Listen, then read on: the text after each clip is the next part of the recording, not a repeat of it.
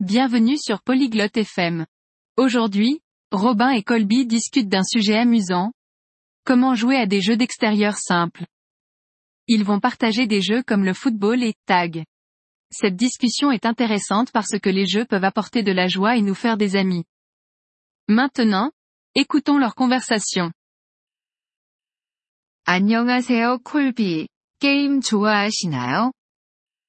Bonjour Colby. Aimes-tu les jeux? 네, 좋아합니다. 특히 야외 게임을 좋아해요. Oui, j'aime les jeux d'extérieur. 저도요. 가장 좋아하는 게임은 무엇인가요? Moi aussi. Quel est ton jeu préféré? 저는 축구를 좋아합니다. 그럼 로비는요? J'aime le football. Et toi 저도 축구를 좋아합니다. 축구하는 법을 알고 있나요? J'aime aussi le football. Sais-tu comment y jouer? 네, 알아요. 공과 두 개의 골대가 필요해요. Oui, j'y joue. Nous avons besoin d'un ballon et de deux buts. 맞아요. 우리는 발로 공을 차요. C'est vrai.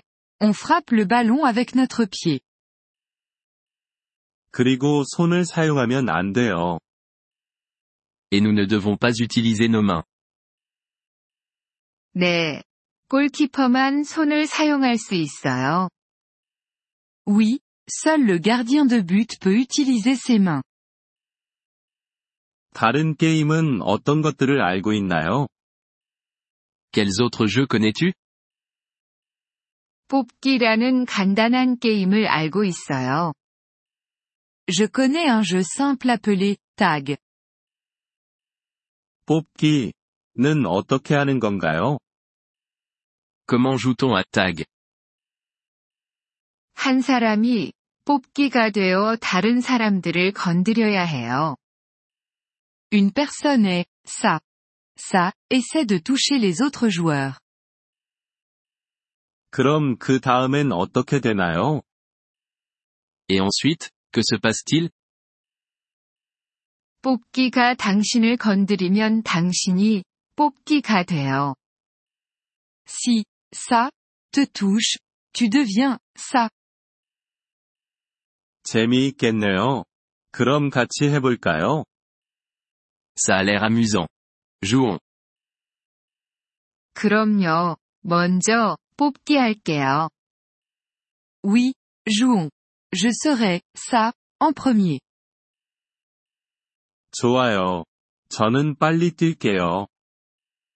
D'accord Je vais courir vite. 좋아요. 그럼 게임을 시작해 봅시다. Bien. Commençons le jeu. 잠깐만요. 만약에 저가 게임하다가 그만두고 싶으면 어떻게 해야 해요? Attends. Et si je veux arrêter de jouer 나 빠져라고 말하면 됩니다. 그럼 게임을 그만둘 수 있어요. Tu peux dire, je suis hors jeu. Ensuite, tu arrêtes de jouer. 알려주셔서 감사합니다. 그럼, 시작해봅시다. Merci de me l'avoir dit. Maintenant, jouons. 천만에요. 재미있게 하세요. De rien. Amuse-toi bien. 이번 폴리글롯 FM 팟캐스트 에피소드를 들어주셔서 감사합니다. 진심으로 여러분의 지지에 감사드립니다.